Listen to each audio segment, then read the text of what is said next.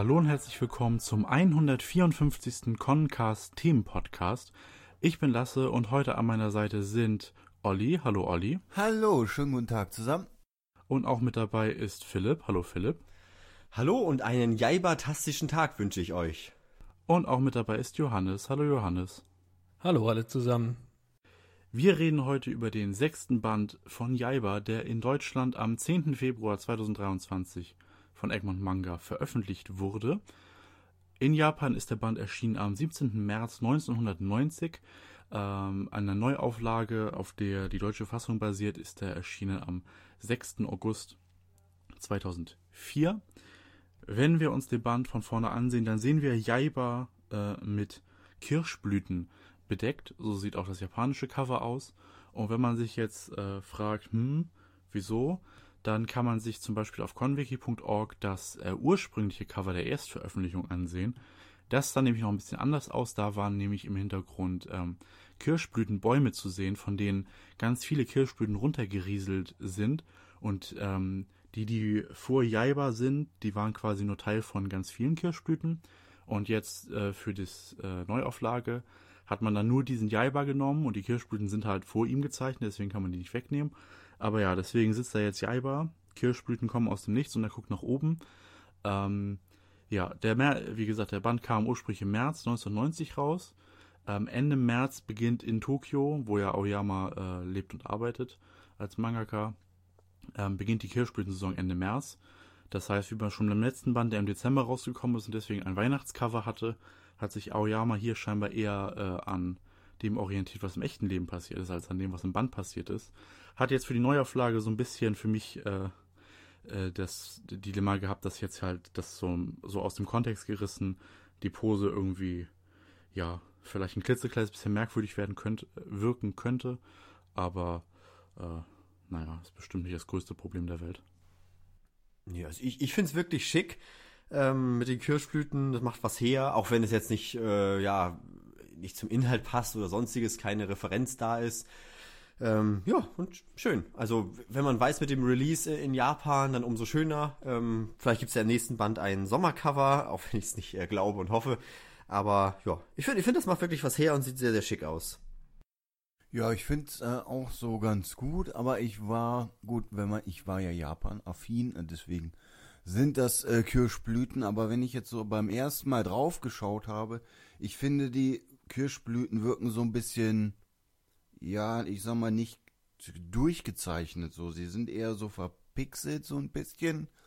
Und ich hätte gedacht, dass da vielleicht eher, ja, so wie bei Jaibas Haaren, dass die halt so klar gezeichnet werden von der Kontur her, dann hätte man die besser erkennen können. Das liegt daran, ähm, wenn du dir die originalen Cover auch ansiehst, ähm, die Hintergründe, und dazu gehören auch die Kirschblüten, hat Aoyama mit äh, Wachsmalstiften und so gemalt. Deswegen sehen die Hintergründe immer so ein bisschen anders aus und äh, Jaiba ist halt normal gezeichnet. Und die Ränder, die sind nicht pixelig, das ist äh, von der von Wachsmal so die äh, äh, Spuren so. Ja, ja, macht Sinn, ja. Jetzt erkenne ich's, ja. Stimmt, das sind Wachsmalspuren. Ich erinnere mich an die Zeit, als ich die noch hatte, ja. Aber es macht tatsächlich Sinn, ja. Ja, deswegen sehen die Originalcover von der Erstauflage ähm, die Hintergründe immer so ein bisschen besonders aus, weil die tatsächlich ganz anders gezeichnet wurden äh, als die vordergründigen Charaktere. Ja, und wenn wir jetzt das Originalcover hätten, dann hätte sich die Frage auch gar nicht groß gestellt, weil da hast du ja den Baum gesehen, was ist ja ausgeführt. Äh, da ist die Verbindung natürlich sofort da. Auf dem Buchrücken haben wir dann auch nochmal alle Elemente vom Cover, Jaiba 6, den Jaiba, Gosho Aoyama und Egmont Manga. Auf der Rückseite wie immer alles in Rot, Action, das äh, übliche Bild, was aus der japanischen äh, Neuauflage stammt, der Action-Klassiker von Detektiv Conan-Zeichner Gosho Aoyama. Endlich haben Jaiba und seine Gefährten Unimarus Schloss erreicht und sind bereit zu kämpfen. Dank Jaibas hartem Training sind die ersten Gegner aus Unimarus Armee im Handumdrehen besiegt und es sieht aus, als wäre die Schlacht schon fast gewonnen. Da öffnet sich plötzlich eine Klappe und die Freunde sitzen in der Falle und langsam aber sicher füllt sich das neue Gefängnis mit Wasser. www.egmont-manga.de, die ISBN-Nummer und der deutsche Preis 7 Euro ist auf der Rückseite zu sehen. Wenn wir von vorne den Band aufschlagen, dann haben wir da zuerst das alternative Cover, Jaiba Gusho Aoyama 6. Und wir sehen Jaiba äh, in der Rüstung von Unimaru, unter de deren Last er zusammenbricht und sagt, puh, ist das schwer. Oder ist das schwer, Punkt, Punkt, Punkt, Punkt. Dann auf der nächsten Seite haben wir ähm, das, was bisher geschah und das Inhaltsverzeichnis. Äh, das äh, Inhaltsverzeichnis hat jetzt schon mal drei Anmerkungssterne gebraucht. Ja, sehr schön. Um da die gewissen Sachen zu erklären. Ähm, schön, dass sich da hier auch so äh, die Mühe gegeben wurde. Äh, Inhaltsverzeichnis. Wir haben diesmal Kapitel 50 bis Kapitel 59 hier ähm, vor der Brust. Und ich würde sagen, wir starten direkt rein. Ich fasse einmal den Inhalt des Bandes zusammen, bevor wir auf Sachen im Detail eingehen. Wie am Ende des letzten Bandes angeteasert, ähm, stürmen äh, unsere Freundesgruppe bestehend aus Yaiba, Sayaka, äh, Shonosuke, Kagetora, Musashi ähm, und Kojiro das Schloss Unimaru und ähm, Batman ist wieder da, wird aber von Jaiba äh, in einem Streich besiegt, was äh, uns ein Zeichen ist. Ähm, Jaiba ist jetzt viel stärker, so konnte man es leicht demonstrieren. Äh, klassisches Action-Ding, ein vorheriger Feind, der schwierig war, wird zurückgebracht und dann ganz leicht besiegt. Ähm, ja, Future Trunks und Freezer, äh, Mecha Freezer lassen grüßen äh, aus Dragon Ball. Ähm, Unimaru wird dann aber nicht konfrontiert äh, in diesem Anfangskapitel, denn wie schon äh, auf dem Hintergrund verraten wurde, sie fallen durch eine Falltür hinunter äh, in Schloss Unimaru, ähm, wo sie den ganzen Band im Prinzip drin verbringen werden. Da ertrinken sie fast, können sich aber noch retten. Ähm, und äh, wir haben dann den Cliffhanger mit, mit Sayaka. Gibt es einen großen Wettbewerb, wer bei Sayaka Mund-zu-Mund-Beatmung machen darf, um sie potenziell wiederzubeleben und zu retten ähm, mit diesem 14-jährigen Mädchen, Wilda Musashi und so, wollen die dann unbedingt Mund zu Mund beatmen, weil es ja fast wie Küssen. Äh, und Jaiba gewinnt das dann und äh, das wird dann im nächsten Ding eine Comedy-Szene. Das Einstiegskapitel steht so ein bisschen frei. Danach haben wir die vier Himmelskönige von Unimaru, die schon im letzten Band angeteasert wurden und ähm, der Band ist dann nach dem ersten Kapitel quasi strukturiert. Wir haben zwei Kapitel für den ersten, dann haben wir zwei Kapitel für den zweiten, dann haben wir zwei Kapitel für den dritten Himmelskönig und für den vierten ähm, haben wir drei beziehungsweise zweieinhalb, wenn man das so sehen will, Kapitel. Also ähm, das lässt sich da so ein bisschen segmentieren. Das ist quasi ein bisschen videospielmäßig aufgebaut. Äh, Videospiele waren ja eine große Inspiration für Aoyama, so Dragon Quest mäßig. Ähm, und hier ist es quasi auch wie so ein, wie so mit verschiedenen Leveln, wo man so durchgeht. Als erstes sind sie da eben, weil sie unter Wasser sind, mit dem äh, riesigen Laternenfisch Yakitora, gegen den sie kämpfen müssen, wo sie verschluckt werden, teilweise ein Teil der Gruppe mit seiner Magensäure.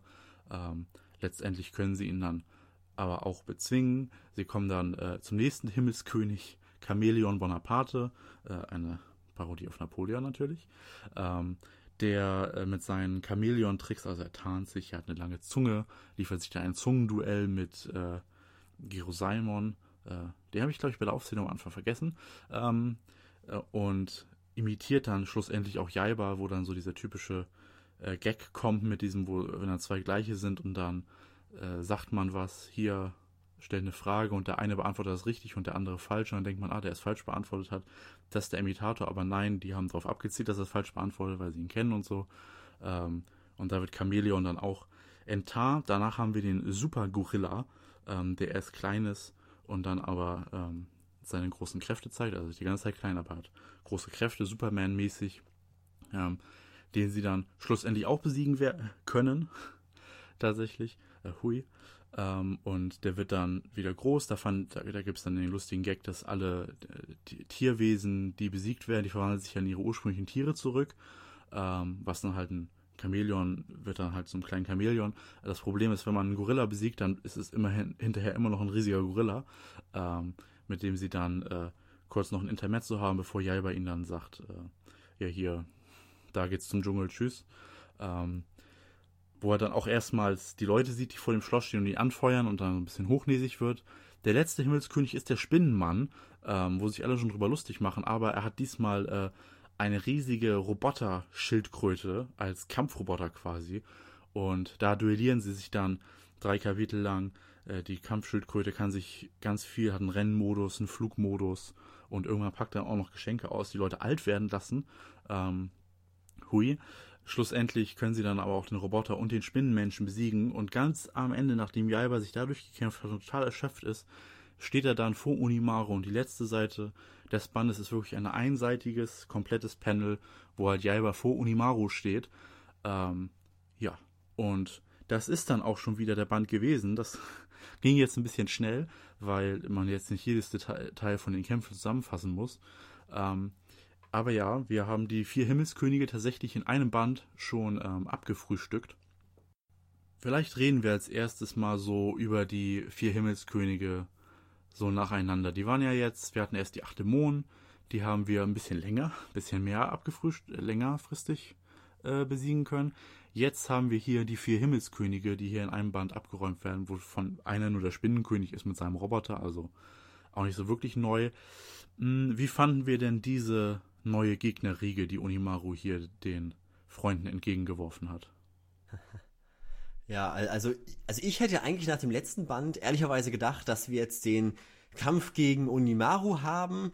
Ähm, ja, natürlich wenn man jetzt ein bisschen äh, realistisch betrachtet, ist klar, dass da Jaiba und Co. nicht einfach ins Schloss einmarschieren und dann gibt's ein äh, 1 gegen 1 Fight, sondern dass da noch irgendwas dazwischen liegt, irgendein Labyrinth oder ein Rätsel oder, naja, es war ja auch mehr ein Rätsel mit diesen vier Himmelskönigen, wie man die denn besiegen kann. Ähm, ja, also von der, von der Aufmachung her ganz gut und äh, recht kurzweilig. Also wie du sagtest, äh, wenn alle zwei Kapitel da waren, das hatte ich jetzt gar nicht so äh, auf dem Schirm, dass sie alle relativ gleich lang ähm, präsent waren. Aber wenn, wenn also ja, hat, hat gut gepasst, hat dann doch Spaß gemacht, auch wenn ich den Kampf gegen Onimaru natürlich trotzdem ein bisschen vermisse, aber aufgeschoben ist ja nicht aufgehoben, wie man so schön sagt. Von daher vielleicht ja dann im nächsten Band. Ähm, ja, also grundsätzlich haben mir die, die ähm, ja, Könige sehr viel Spaß gemacht, auch wenn, wie gesagt, also so viel Kampf war es dann ja eigentlich nicht, sondern auch mehr Rätsel, wie man die denn besiegen oder austricksen kann, fand ich. Ja, also ich muss sagen, ähm, mir war das irgendwie klar, dass es jetzt nicht zum Endfight kommt, weil ich das auch so gesehen habe mit dieser Falltür. Man ist ganz unten im Keller sozusagen und muss sich dann nach oben hochkämpfen. Dieses Level-Design, sage ich mal, das ist ja doch sehr typisch. Ich erinnere mich auch in Dragon Ball, da gab es das auch äh, mit dem Magier Babidi, äh, wo die da auch irgendwie verschiedene Level machen mussten und sich noch äh, der Schere, Schein, Papier gemacht haben, wer zuerst darf und die wollten alle und so. Äh, und das hat mich ja auch so ein bisschen dran erinnert. Ich würde sagen, das ist tatsächlich relativ klassisch. Und ähm, ja, da war ab, abzusehen sozusagen, dass dann da jetzt diese Könige kommen. Und ich muss sagen, die sind alle ähm, sehr gut gelungen. Also mir haben die sehr viel Spaß gemacht. Die waren halt sehr abwechslungsreich. Das hat es ganz cool gemacht. Und äh, ich habe auch so ein bisschen überlegt, was war denn so mein Lieblingsgegner sozusagen. Ähm, und ich habe gar keinen so richtigen Favorite. Äh, das, äh, die haben alle so ein bisschen ihre Vor- und Nachteile. Der Gorilla war super süß äh, am Ende, dann wo er noch in den Dschungel zurück ist. Und ähm, die Spinne, so, die haben wir jetzt schon länger ähm, dabei, auch mit den komödiantischen Elementen immer. Gefällt mir auch sehr gut. Das Chamäleon war auch eine super äh, nice, ja, ein Einfall, den man noch äh, irgendwie mit reingebracht hatte. Also mir haben eigentlich alle äh, ganz gut gefallen. Deswegen fällt mir das da schwer, irgendwen zu sagen. Und ja, ansonsten muss ich sagen, war so von dem Konzept her, äh, dieses Hochleveln und so, das wirkte jetzt nicht irgendwie langatmig oder so. Ähm, ja, deswegen hat mir das echt gut gefallen, hat mich gut unterhalten. Ja, da würde ich mich anschließen. Also hat mich äh, ja sehr gefesselt dieser Kampf gegen die entsprechenden Könige und ich muss allgemein blickend auch sagen, hm, es ist so eine ja geht schon in die Richtung von Philipp, wobei ich äh, fand, also der Kampf war auf jeden Fall da und äh, es war halt immer so in meinen Augen, sie haben halt erst gegen den entsprechenden König gekämpft und hatten dann eigentlich immer ihre Probleme, die ihn äh, irgendwie zu besiegen und dann äh, da im Wasser dann halt mit dem Fisch, äh, Wasserlöffel sind immer nicht schön äh, und dann entsprechend hier das Chamäleon, was dann die ganze Zeit unsichtbar war und der Gorilla halt, der so richtig stark war und dann äh, auch der Spinnenmensch mit seinem Mobil da, äh, wo sie halt immer am Anfang quasi den kürzeren gezogen haben, bis sie sich dann irgendwie halt irgendwas überlegt haben, wie sie denn dagegen ankommen. Und ja, das fand ich äh, war ein schönes Konzept, war eigentlich sehr gut weil es dann eben gezeigt hat, ja, es wird nicht einfach nur, ja, wir kloppen da drauf, solange bis es weg ist, sondern dass man schon eben so ein bisschen seinen Kopf anstrengen muss, um dann eben letztendlich mit List und Geschicklichkeit dann doch die Feinde entsprechend zu besiegen. Und ja, das fand ich sehr schön. So fand ich die Kämpfe alle für sich sehr abwechslungsreich, sehr spannend und fesselnd. Und ja, hat mir dann auch gut gefallen, wobei ich dann am Ende mit dem äh, Spinnenmann gedacht habe, was kommt denn jetzt? Und als er da in diese Wand gegangen ist, auf dem Rücken liegend diesen komischen Aufzug gefahren ist, ich habe erst gedacht, er steigt jetzt in so ein Gundam, wie in Gundam Seed. Ja. Und dann äh, kommt er da als so ein Riesenroboter mit Schwert oder irgendwie sowas. Er ist dann so ein Fahrzeug geworden. Auch okay, aber da habe ich dann schon gedacht, ah, ja, das ist doch äh, Aoyama, der hat auch so eine Schwäche für die Gundam-Reihe und da hat er das sehr gut gezeigt. Ich fand das da ja besonders amüsant mit dem, äh, mit den Geschenken, die er da äh, macht, dass man dann plötzlich äh, alt wird und dann wieder jung, wo der Musashi voll hinterher ist. Ja, ich möchte auch wieder jung werden, ähm, was dann aber nicht funktioniert. Also fand, das fand ich sehr amüsant. Also auch, auch äh, der Humor ist in diesem Band definitiv nicht verloren gegangen. Also hat auch wieder großen Spaß gemacht äh, zu lesen und bei allen, äh, bei allen Vieren eigentlich hatte man immer eine Portion Witz auch mit dabei. Ähm, ich wüsste jetzt gar nicht, wo ich da den Witz am ehesten hervorheben sollte, war einfach immer ganz gut und mit dabei und ja, wie, wie ihr auch schon sagtet, ähm, ja, Action und, und ich fand es bei, bei Olli sehr schön, dass es erst äh, einen Kampf gab und man dann irgendeinen Trick brauchte, um die Himmelskönige zu überlisten. Ja, das fasst es eigentlich, glaube ich, ganz gut zusammen. Ja, ich glaube, das ist, ein, ist etwas, das wir Jaiba hier ein Stück weit auch auszeichnet, dass wir hier halt, also ich meine, dieses Grundkonzept ist ja klar, dass der, der Main Character, der Gute, am Ende gewinnt. Und ich glaube, was es dann hier so ein bisschen unterhaltsam und spannend macht, ist halt eben zu sehen, okay, das ist jetzt nicht einfach mit Hau drauf, sondern ähm, die müssen sich halt Gedanken machen und Jaiba ist jetzt auch nicht so überkrass, sondern da müssen die anderen auch immer mal helfen und mal mit einem schlauen Einfall und so. Ähm, das gefällt mir hier sehr gut, dass sie da auch als Team so, so, so gesehen zusammenarbeiten und dass eben halt ein bisschen mehr dahinter steckt, auch so eine Art Trick quasi, die man immer anwenden muss. Äh, manchmal ist es ein bisschen vorhersehbar, aber manchmal eben, äh, ja, muss man da immer ein bisschen um die Ecke denken und äh, das macht dann natürlich auch Spaß zu lesen, weil es eben nicht vorhersehbar ist. Ne? Auch gerade wenn ein neuer Gegner kommt mit neuen Eigenschaften, die man noch gar nicht kennt, ähm, das macht es natürlich sehr lesenswert. Ja, ist, ist ja auch ein bisschen gut, äh, dass äh, so ein, so ein Teamwork da ist, um dieses Rätsel zu lösen, weil die Kampfelemente, was ich auch schon in den letzten Podcasts zu Jaiba bemängelt hatte, oder ich glaube wir alle oder nur ich, ähm, dass, dass einfach nur Jaiba im Vordergrund steht, kampftechnisch. Und ja, ja Kojiro, glaube ich, noch ein bisschen, äh, aber auch nicht so wirklich. Und ja, dann haben die anderen wenigstens glänzen können bei den Rätseln. Also ja, hätte ich auch ein bisschen mehr erwartet sozusagen, aber es bleib, blieb dann alles an Jaiba hängen, die ganzen Kämpfe. Aber die Rätsel zumindest nicht. Naja, aber gerade auch gegen Chameleon Bonaparte hat ja Kojiro auch viel gemacht. Äh, dann auch zum Beispiel mit seinem verlängerten Schwert, er die Zunge da am Ende fixiert. Das ist zwar auch nur Teamarbeit, aber ich finde, Kojiro kam hier schon ziemlich gut weg in diesem Band. Ja, und da hat natürlich auch äh, Gero Saimon der äh, Froschmann natürlich auch noch ein bisschen glänzen können mit dem äh, Zungenkampf. Äh, ansonsten, ja. Ja, stimmt schon, stimmt schon, ja. Ah, und auch, auch Ich fand's auch, fand's auch sehr schön am, mit, dem, mit dem Fisch am Anfang, wo dann äh, Musashi an der Laterne hing und immer Anweisungen gegeben hat. So, äh, äh, der Fisch kam nicht an ihn ran und er konnte immer ein bisschen, ein bisschen coachen. Das fand ich auch äh, sehr, sehr schön und hat dem Ganzen auch noch so ein bisschen so, so einen kleinen Trainings, äh, kleines Trainingselement gegeben. Ich wollte noch sagen, ähm, einmal für die Anspielung, ähm, der Roboter am Ende ist, äh, er nennt sich ja äh, Kumonga Z, wenn er sich dann transformiert. Das ist vermutlich eine Anspielung auf ähm, Mazinga Z. Das ist eine, äh, auch eine andere Mech-Anime-Manga-Reihe, die Aoyama auch mag, ähm, von Go Nagai aus den 70ern. Ähm, und natürlich auch die, hier diese Anspielung, die ja auch per Anmerkung erklärt wurde mit dem äh, Formel 1 Renn, Rennmanga da, äh, F.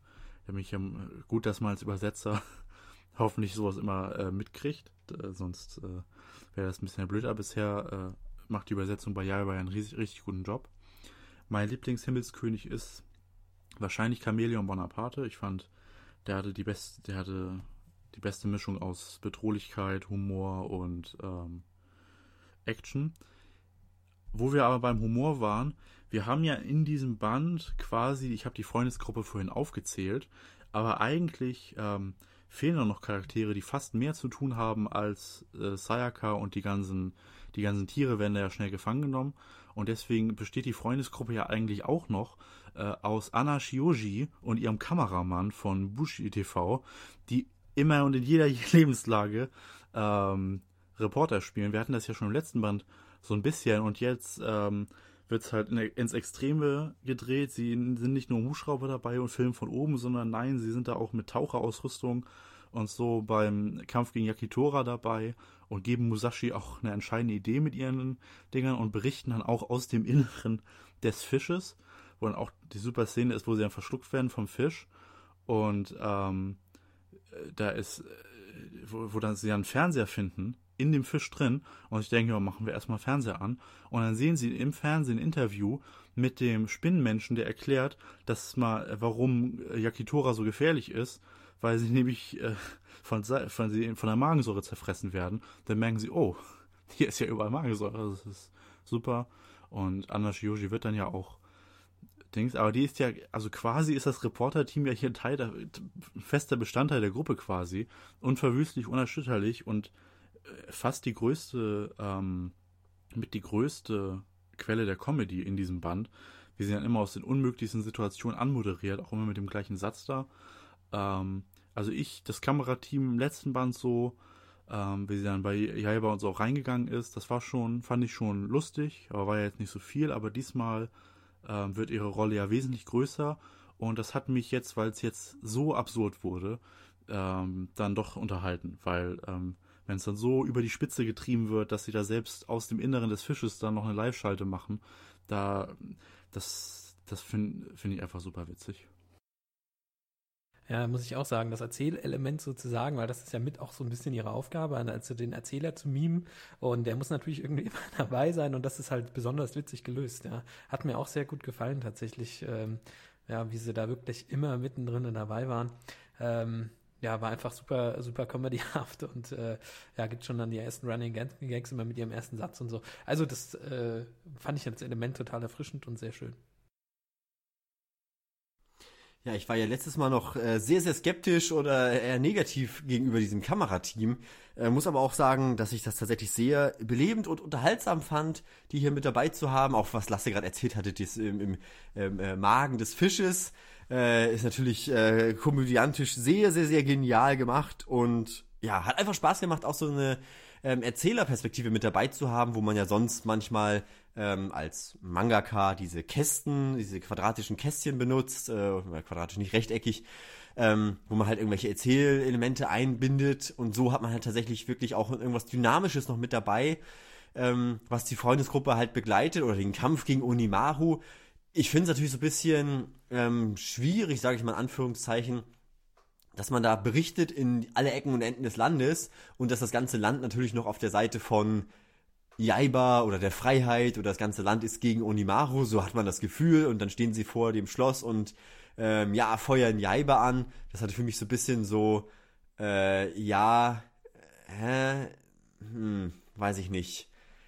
Eigentlich müsste Jaiba ja der einsame Kämpfer sein für die Gerechtigkeit, während alle anderen pro Oni Onimaru sind, aber offenbar ist es genau äh, umgekehrt, dass Onimaru gar keinen Unterstützer hat, äh, obwohl er das ganze Land unterjocht hat. Ich meine, wie kann man ein Land unterjochen, wenn niemand für ihn äh, ja, jubelt? Äh, ja, also, ja, das fand ich so ein bisschen komisch, ja. Naja, aber wie, so, so ist das halt mit Diktatoren, ne? Also die, die unterdrücken dich halt, aber Warum findet, warum soll, warum sollte jemand Unimaru toll finden? Der kommt da an, hat das Parlament zu seinem Schloss umgebaut, den Tokio-Turm zersäbelt und gesagt, wenn ihr nicht tut, was ich sage, dann bringe ich euch alle um. Also, es wundert mich jetzt nicht, dass keiner für ihn ist. Ja. Nee, aber dann, äh, man protestiert doch dann nicht direkt vor dem Präsidentenpalast und sagt dann, äh, hallo, hier, so, der, der, schickt ja dann eigentlich seine ganzen schwarzen Leute raus und macht dann mal äh, ein Massaker. Also, realis also ja, ja, aber ich, ja. Er muss das sehen, das ist wie Kaito Kid. Er ist auch ein Meisterdieb und hat eine riesengroße Fanbase, wo man sagen muss, naja, ein Dieb, äh, den kann man ja auch keine, ja, nicht an, sollte man nicht anfeuern, aber passiert trotzdem so. Und ich äh, ja, sehe das auch natürlich so ein bisschen, wie Lasse, gerade gesagt hatte. Ähm, ja, dass man natürlich dem Diktator, dass der nicht so viele Freunde im Land hat, ist okay. Aber ich verstehe auch irgendwo deinen Punkt natürlich. Äh, der hat ja so genug seine Männer da, dass er die mal irgendwie verscheuchen könnte. Aber ich finde es ja auch witzig, dass sie einmal, dass sie da der Spinnenmann da selbst ein Interview gibt, aber auch später äh, schaut ja Unimaru mit dem auch nochmal zusammen dann irgendwie das Interview an äh, von, von Alba, wo er sich noch irgendwie verzählt. Es sind noch, glaube ich, zwei übrig oder, oder drei, äh, keine Ahnung. Ähm, das war ganz, äh, ja, ist, ist, ist halt einfach eine Comedy, Comedy-Element. Ich glaube, das sollte man nicht überbewerten. Ja. Und die Parallele zu Magic Kaito, dass Aoyama das ganz gerne macht, ähm, dass quasi drin die Action abgeht und draußen steht halt jubelnde Masse für äh, den Protagonisten. Das haben wir ja auch bis heute in Detective Con, ein begleitendes Element von Kaito Kid. Und hier das dann haben wir das hier noch mehr, noch extremer verknüpft mit Jaiba, wo es dann ja auch tatsächlich für ihn selber äh, ein Charaktermoment wird, wenn er dann zum ersten Mal die jubelnde Masse sieht und dann so überheblich wird und so sagt, ja, yeah, ich mach das. Und Sayaka sagt so, was für ein Poser. Das ist schon, das war ein schöner Moment. Ich mochte auch den Moment, wo sie, ähm, wo sie versucht haben, Chameleon Bonaparte zu spüren ähm, und dann Kojiro und Yaiba beide Musashi angegriffen haben und er das dann blocken musste. Ich glaube, das war so einer meiner Lieblingsmomente. Ich kann jetzt viele Momente aufzählen. Ähm, auch was in diesem Band auch ein bisschen wieder eine Rolle spielt, ist die Beziehung von äh, Yaiba und äh, Sayaka. Ich hatte das ja schon erwähnt. Am Anfang hatten wir dieses da mit dem äh, Mund-zu-Mund beatmen, was ja quasi wie ein Kuss ist. Oh mein Gott.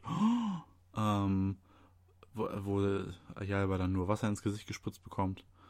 Ähm, naja. Ähm, und dann aber auch so Momente wie als Yaiba Sayaka trägt, weil sie nicht so schnell rennt und dann da unten durchschlittert. Ähm, und, die, und, und, er da so tut, als ob sein Arm abgehackt worden wäre. Und wo sich alle richtig Sorgen machen. Ja, total. Ähm, und sie, sie zanken sich dann ja auch ähm, mit so Zopfzicke und so bist schon wieder irgendwie auf eine Falle getreten und dann ähm, maulen die sich da so an und dann sagt auch einer von den Begleitern, was für ein, irgendwie was für ein Duo und so. Ähm, aber, also, das ist zwar schon irgendwie ganz nett, aber so ganz überzeugt hat mich diese Dynamik jetzt dann doch immer noch nicht so. Und Sayakas Rolle an sich, dass sie halt, naja, also sie darf mal so bei der Action mithelfen mit den anderen und ein bisschen Stichwortgeberin sein und ansonsten ist sie eigentlich fast nur dafür eingesetzt, um diejenige zu sein, die immer genervt ist von allem, von der ganzen äh, Absurdität. Also Straightman-mäßig darf sie immer ha sagen und dann sich über irgendwas, was jetzt ist, oder Jaiba einen raufhauen, weil er schon kein Mathe mal sehen, wie er sich verzählt hat. Aber von Sayakas Rolle und ihrer Dynamik, also es ist schon, also wenn man, wenn ich das einfach nur so lese, dann ist das schon okay. Das macht Spaß, entertaining und so.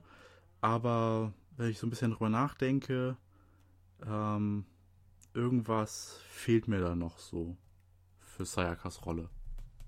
Ja, ja, ich, ich weiß, also ich finde einfach die, die äh, Charakterentwicklung ist einfach nicht wirklich da, muss ich also mal ankreiden. Also bei, bei Jaiba merkt man das sehr, sehr klar, dass da eine Entwicklung da ist, dass er auch stärker wird. Das hatten wir in den letzten Bänden ja auch schon äh, sehr stark gesagt. Aber bei Sayaka oder gerade auch der Beziehung zwischen Sayaka und Jaiba, hm, bei, selbst bei den anderen Musashi oder so, ich weiß nicht, ob die überhaupt eine Charakterentwicklung äh, bekommen sollen, aber ist halt auch nicht so wirklich da. Onimaru hat natürlich auch keine, außer ganz am Anfang, als er so äh, wirklich böse wurde.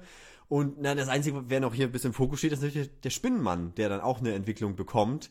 Ähm, mehr oder weniger. Und die anderen sind halt alle da und dann auch wieder weg. Und äh, ja, so wirklich, da ist da eigentlich nichts außerhalb vom, von Jaiba selbst. Und ja, Sayaka, es gibt paar Momente, aber so wirklich, also ich weiß nicht, ob man das überhaupt noch als Nebencharakter einstufen kann. Ja, die läuft immer mit, aber die anderen laufen auch alle mit, aber so wirklich irgendeine romantische Ebene oder sonst irgendwas, weiß ich gar nicht. Also, ja, natürlich, ich sehe die, ich sehe die zwei, drei Panels auch, aber es sind halt ja. die zwei, drei Panels Kojiro im ganzen Band. bekommt also. äh, ein, äh, einen neuen Running Gag quasi, nämlich, dass er allerhand die Seiten wechselt ähm, was dann Okay, ja, das ist eine Charakterentwicklung, ja, das stimmt. ja. Ähm, Musashi hatte auch, dann hatte er noch den Moment mit Musashi, wo sie sich quasi gleich die gleiche Vorstellung hatten, so, und sich dann anflaumen. Und ich fand es auch lustig, wie Musashi dann die eine Szene, wo dann äh, sie, sie fast glauben, Kojiro ist irgendwie gestorben und Musashi dann sehr schnell ist sozusagen, ach ja, Pech, Ruhe in Frieden, aber naja, egal. ähm, das ist natürlich auch lustig. Ja, die meisten sind, das meiste stagniert so ein bisschen mit denen. Ähm, aber Sayaka, die anderen haben halt so ihre, ihre Rolle, so mit Mentor und so ein bisschen Rivale, beziehungsweise so der, der, der das Teammitglied, was immer so ein bisschen äh, die Seiten wechseln will und so. Ähm, die Tiere, die, die Tiere haben auch so ihre kleinen Nischen, machen ja eh fast nichts und werden dann ja auch schnell gefangen genommen. Also sowas wie Kagitora und so, das sind ja eigentlich keine richtigen Charaktere. Ähm, der Seegurkenmann darf noch versuchen, den Gegner zu besiegen und wird für die Comedy weggeflext.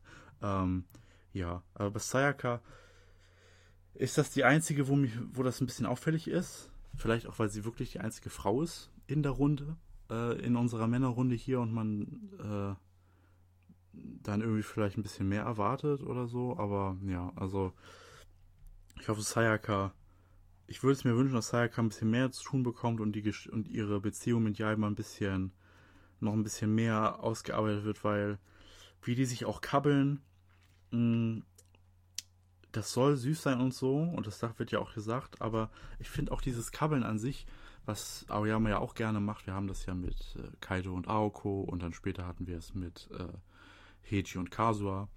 Ähm, selbst das funktioniert irgendwie nicht so richtig für mich. Ja, also da hoffe ich mir, dass das dann in der nächsten Band noch besser wird. Und ja, dieses mit dem Mund-zu-Mund beatmen, da gehe ich, gehe ich gar nicht weiter drauf ein. Das ist einfach, ne, der Zeit geschuldet und ist irgendwie Quatsch. Naja.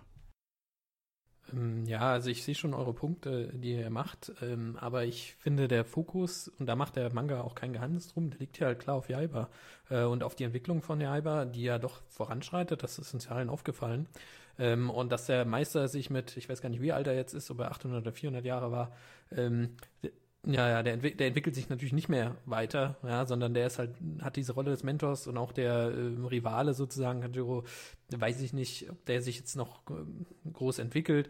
Ähm, das finde ich nicht so schlimm, ja, dass dann der Fokus auch, ähm, auch bei Sayaka dann eben nicht, nicht liegt, sondern eben auf Jaiba und wie er es macht und dass sie da nur als Stichwortgeberin fungiert, was ja am Ende die anderen auch nur so für Gag-Comedy-Elemente noch irgendwo da sind. Ja. Ähm, deswegen, ich, ich kann das schon verstehen, aber wenn man sich, glaube ich, darauf einlässt, zu sagen, okay, das ist jetzt hier ähm, der Jaiba-Manga und es, der Fokus liegt halt eben auf Jaiba, ähm, dann finde ich, ist das okay.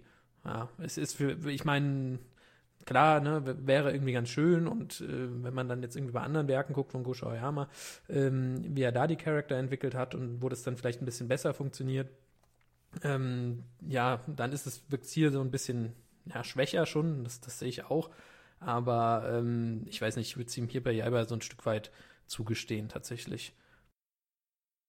Ja, das, äh, das ist auch so das, was ich vorhin so ein bisschen meinte. Wenn ich das einfach so durchlese, den Band, dann stürzt mich nicht. Aber wenn ich so für den Podcast jetzt so ähm, den Band so Revue passieren lasse und so ein bisschen drüber nachdenke und das so ein bisschen äh, äh, mir ana analysiere und überlege, dann fällt es halt auf. Also für so eine, für dieses einfach Popcorn-mäßige äh, Abenteuer, wo man halt so durchrauscht, da hast du recht, da fällt das wirklich, da geht das gut. Also äh, für das, was es sein will, funktioniert das schon wirklich, wirklich gut. Und da weiß Aoyama auch, was er tut. Und da wird er auch, finde ich, besser. Also das, ich finde, Jaiba ist ähm, ich finde, die Qualitätskurve bei Jaiba geht nach oben mit jedem Band, den wir so haben. Ähm, da kommt Aoyama immer besser rein. Und ja. Und das ist dann vielleicht auch sowas, wo man dann irgendwie ein bisschen zu analytisch drauf guckt, wenn man in so einem Podcast das bespricht. Ähm, wo einen dann so, wo man dann einfach so Sachen bemerkt, wo man sagen muss, ja, das ist halt nicht so, aber für das, was es sein will, ist es gut. Und das ist dann ja auch vollkommen okay kann man auch so äh, sagen, würde ich, würde ich denken. Ja, also ich kann da beide Seiten äh, verstehen. Also ich bin jetzt da auch nicht so ähm, für, dass Sayaka da jetzt äh, unbedingt was machen muss. Also so wie sie mitgeht, das funktioniert ganz gut. Sie hat die eine oder andere Szene und ja, hat halt sonst nicht wirklich groß eine Rolle.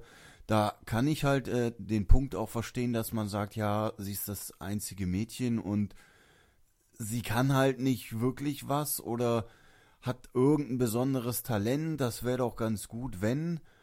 Aber ja, so im Moment, ja, ist sie halt eher so die, sie ist halt die weibliche Begleitperson und äh, geht da mit und äh, ja, ansonsten, wie gesagt, so, wenn man es jetzt so laufend liest, dann fällt das wahrscheinlich gar nicht auf, dann stolpert man über die Szenen. Also ich fand hier zum Beispiel auch bei ihr ganz äh, niedlich, die Szene dann mit den Mini-Schildkröten, wo die dann da alle ausgespuckt werden und dann laufen die da alle rum und dann erst, oh, die sind aber süß und dann fassen sie die an und dann explodieren die und dann hauen die vor denen ab und die rennen immer hinterher.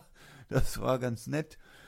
Aber es ist auch sonst so, wir haben jetzt Band 6 und wenn man so rückblickend halt äh, Sayaka betrachtet, muss man auch sagen, ja, außer ihren äh, ab und zu mal, dass sie halt für so eine lustige Gag-Szene oder so sorgt, hat sie halt keine, ich sag mal, wirkliche Funktion, die aktuell dem Kampf irgendwie hilft oder so. Wir haben halt den Froschmann, der hat halt, wie vorhin äh, gehört, mit diesem äh, Chamäleon da, die haben da ihren Zungenkampf ausgefochten und ja, dann haben wir den Rivalen, äh, der hat halt da mit seinem verlängerten Schwert, äh, der auch noch so ein bisschen da mithelfen kann und ja, kämpfen kann.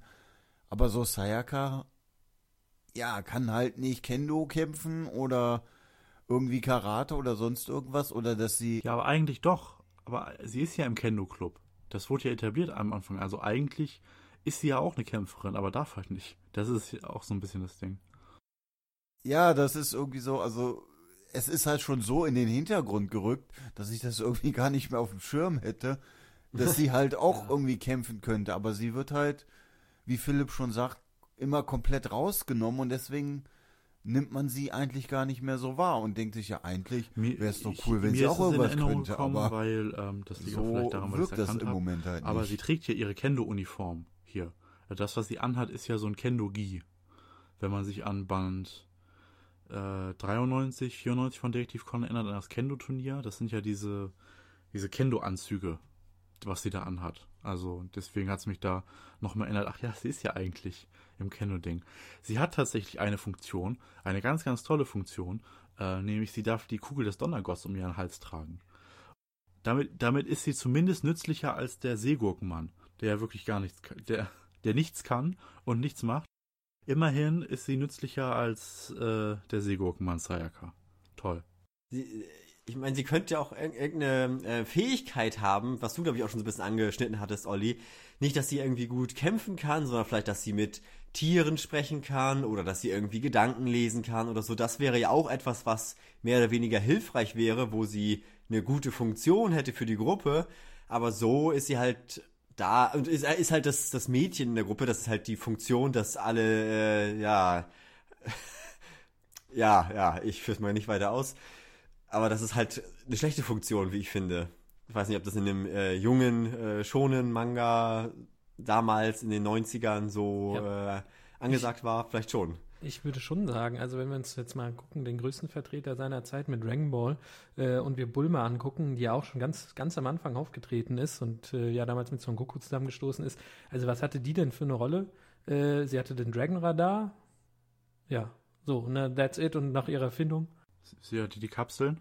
Ja, Capsule Corporation, äh, noch ihre Erfindung so, aber ich weiß nicht, war das jetzt so, so viel mehr, dass, als was Sayaka, die hier als Stichwortgeberin fungiert und, und auch immer mit dabei ist und weiß ich nicht, also würde ich jetzt sagen nicht. Bei Bulma hat sich das auch erst später gegeben, dass sie dann doch eine stärkere Rolle oder eingenommen hat, äh, sozusagen, aber ja, so bislang viel ist, man muss halt sagen, so anders als zum Beispiel bei Conan oder bei Kaito Kid, weil wir die jetzt schon angesprochen haben, ist das hier natürlich ein Action-Manga und ich glaube, wir sollten es auch mit Action-Mangas vergleichen und das liegt halt eben nicht hier auf den zwischenmenschlichen Beziehungen der Hauptfokus, äh, sondern hier geht es darum, äh, immer den nächst größeren und nächst stärkeren Gegner wegzuhauen und das hier noch gespickt mit einigen Comedy-Elementen und so. Und als Stichwortgeberin funktioniert sie, finde ich, ganz gut, auch so mit den Kabeleien. Also ich fand jetzt, äh, anders vielleicht, dass das hier auch doch ganz gut rübergekommen ist, dass die sich da immer so anzicken. Ähm, für mich funktioniert das, muss ich sagen. Hm. Wir hatten ja auch zu der Zeit Ranma einhalb, gerade in der, in der Weekly Show Sunday. Das war natürlich kein Action-Manga per se, das war ja eigentlich eher ein Comedy-Manga. Ähm, auch wenn wir da mit Akane eine, eine Frauenrolle hatte, die ein bisschen anders funktioniert hat und ein bisschen stärker war.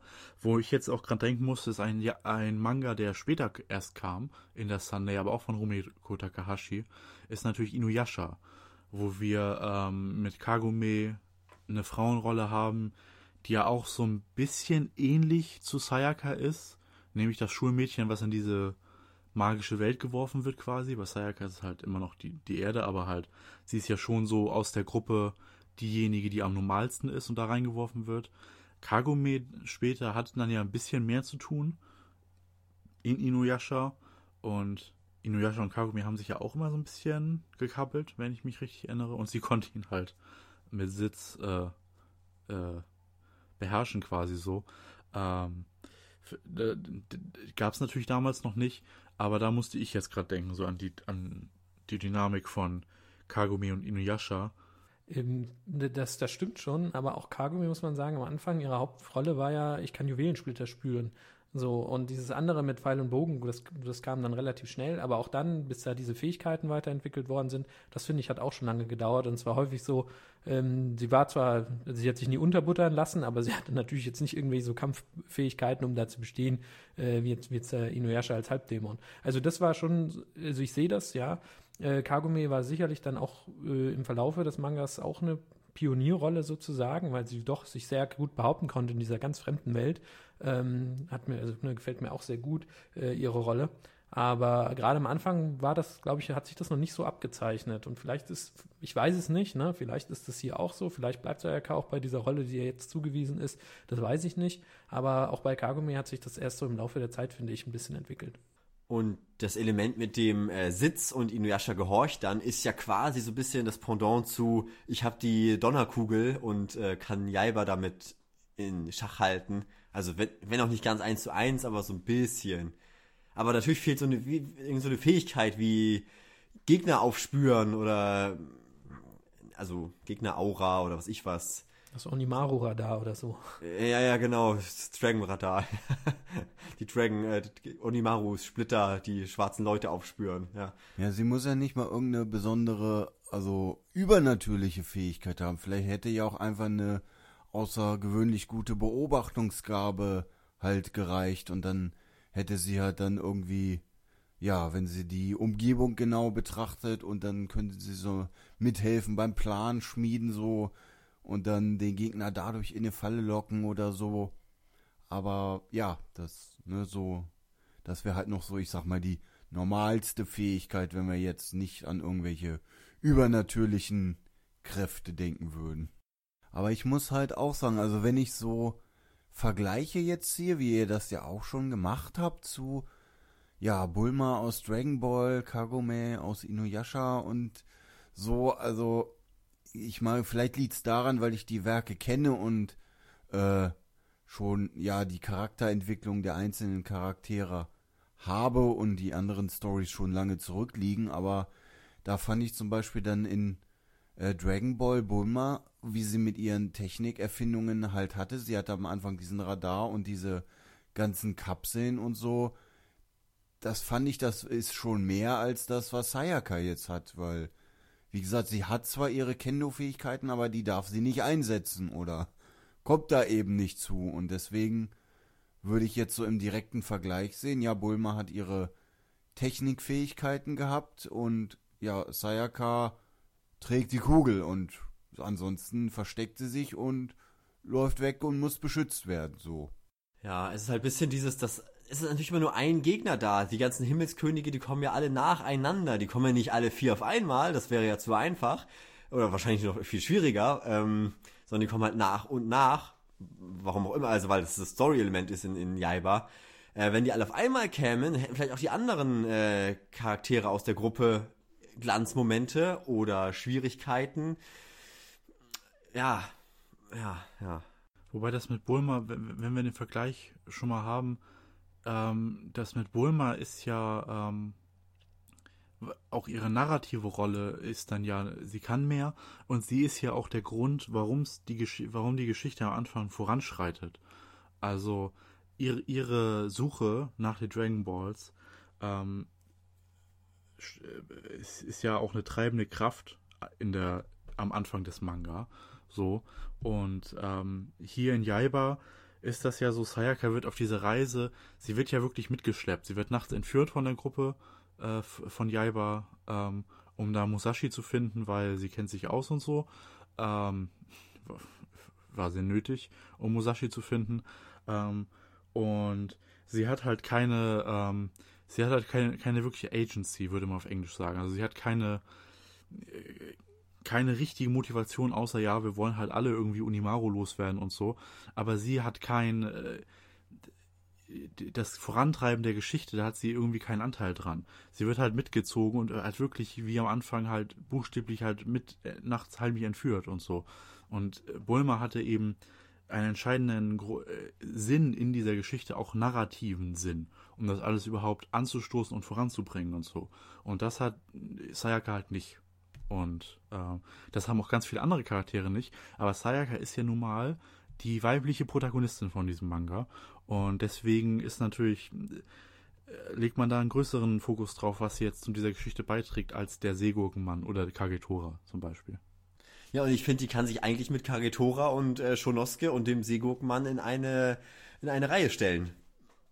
Mehr oder weniger. Also da hat wirklich äh, Gero Simon hat ja noch ein bisschen den, Zungenkampf gehabt. Okay, ja, da hat es halt auch ein paar Momente. Ja, okay, vielleicht ein bisschen drüber, aber ah, wie du, wie du sagst, das ist, ist die, der weibliche Hauptcharakter und dementsprechend sollte da eigentlich ein bisschen mehr da sein. Und wir haben jetzt ja auch inzwischen mit Band 6 ein Viertel der Serie gesehen, 25 Prozent von 24 Bänden insgesamt. Und ja, ich habe so das Gefühl, man hat sich jetzt ja inzwischen so ein bisschen oder die Serie hat sich jetzt ein bisschen eingependelt, was wir am Anfang auch hatten. Da war dann ein bisschen viel Action, ein bisschen viel Humor. Da ist inzwischen eine ganz gute Balance da. Und ich habe auch so das Gefühl, dass das Team um Jaiba jetzt so mehr oder weniger final ist. Ich weiß nicht, was da noch kommen könnte. Ich kann mir vorstellen, dass das Team vielleicht noch um ein, zwei Personen oder Charaktere erweitert wird.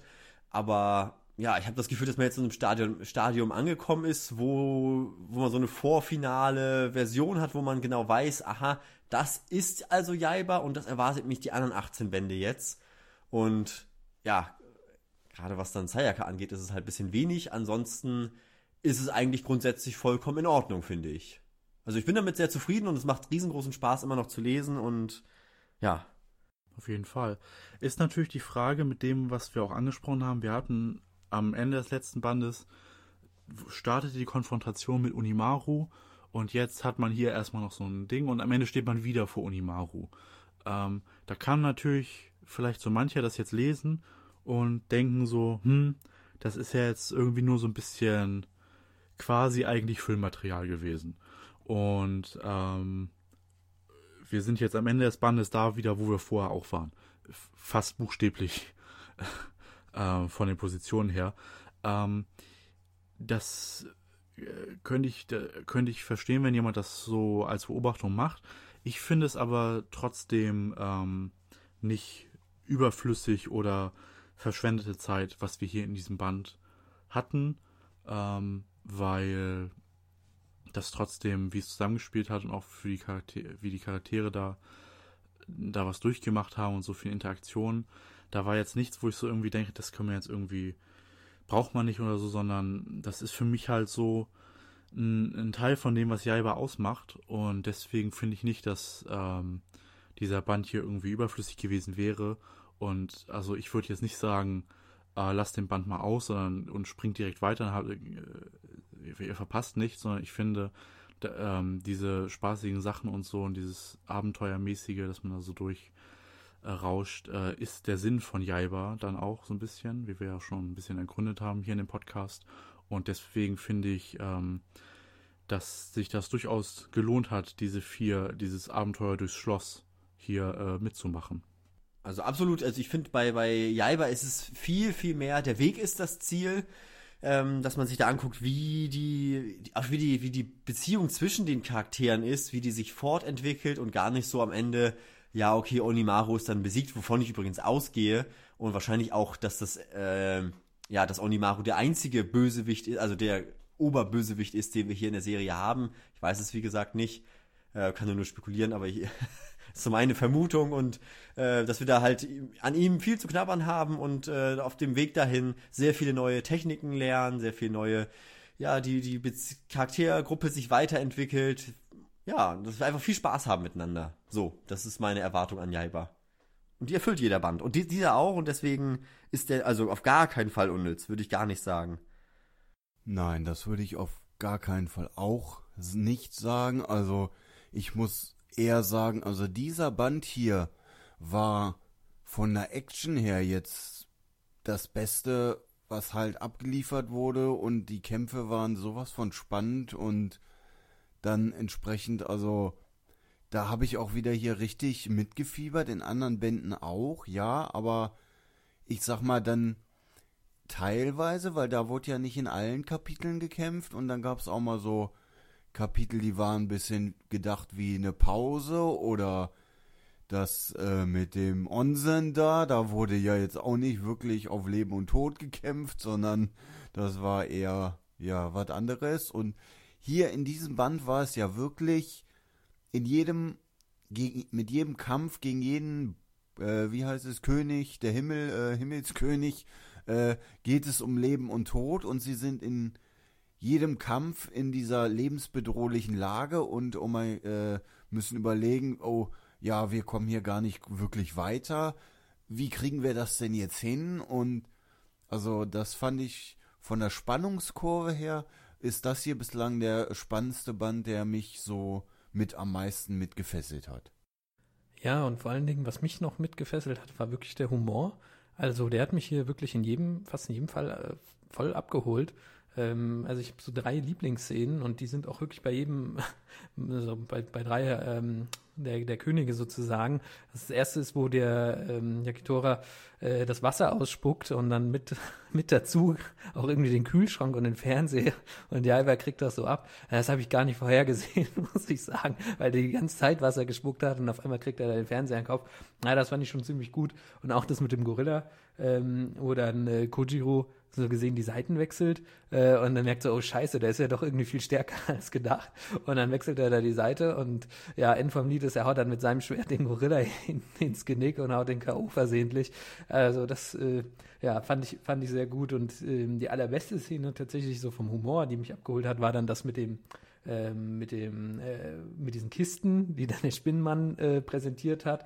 Einer auch so eine große und eine kleine und so, man fragt sich dann natürlich so, was ist in der großen, was ist in der kleinen? Und der sagt nur so, ja, es ist völlig egal. Und ich denke so, hm, ist es das wirklich? Und ja, es war egal, weil sie beide einfach, weil, ähm, wie sagt man, verältern, äh, älter machen.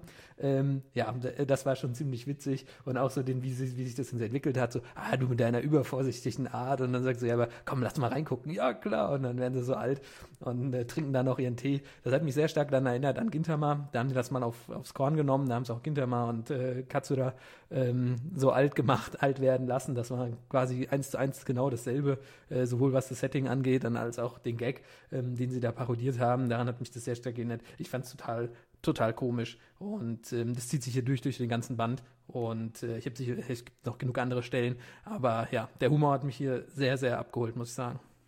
Ja, war vielleicht auch, äh, ja, die Mischung, die es halt äh, gemacht hat, weil wir ja die Humorstellen nicht so häufig haben sondern und dann ja auch wieder relativ schnell diese ernsthaften Kämpfe halt haben, dass es dann ja immer nur mal so ein bisschen Humor eingestreut ist, aber dann auch wirklich ja, dann ist es quasi auch der Knaller. Also, wie gesagt, ich fand das mit den Schildkröten ganz süß, aber auch diese Szene, die Lasse schon angesprochen hat, wie einfach dieser Fernseher im Fisch ist und dann gucken sie quasi ihr eigenes Interview oder was das ist da im Fisch, während die anderen da draußen kämpfen und Onimaru guckt auch diese Sendung in seinem Raum da oben. Also, das war wirklich sehr schön. Am Ende des Bandes steht Jaiba, wie gesagt, wieder für Unimaru. Jaiba Band 6 Ende. Wir haben dann noch ein paar äh, Seiten übrig im Band, nämlich die übliche Werbung von Egmont Manga, Detektiv Con Fan Edition, toll. Äh, Zero's Tea Time, einfach nur so, ist auch noch mit drin. Tale of the Demon Hands, Astra Lost in Space, Atelier of Witch Head, Delicious in Dungeon. Und dann haben wir das Impressum, Jaiba von Gosho Aoyama äh, aus der Originalausgabe Band 6, eine deutschsprachige Erstauflage, verlegt durch Egmont Verlagsgesellschaften, Ritterstraße 26, 10969 Berlin. Erste Auflage 2023, verantwortliche Redakteurin Inga Wurzbach, Textbearbeitung Nina Fehn, äh, Gestaltung Esther Strunk, Koordination Angelika Schönhuber, Übersetzung von Claudia Peter, Printed in the EU und Egmont Shop, Egmont Dings. Und dann haben wir ganz am Ende noch die übliche Stoppu-Seite. Und damit haben wir diesen Band von Jaiba von vorne bis hinten ähm, durchgesprochen.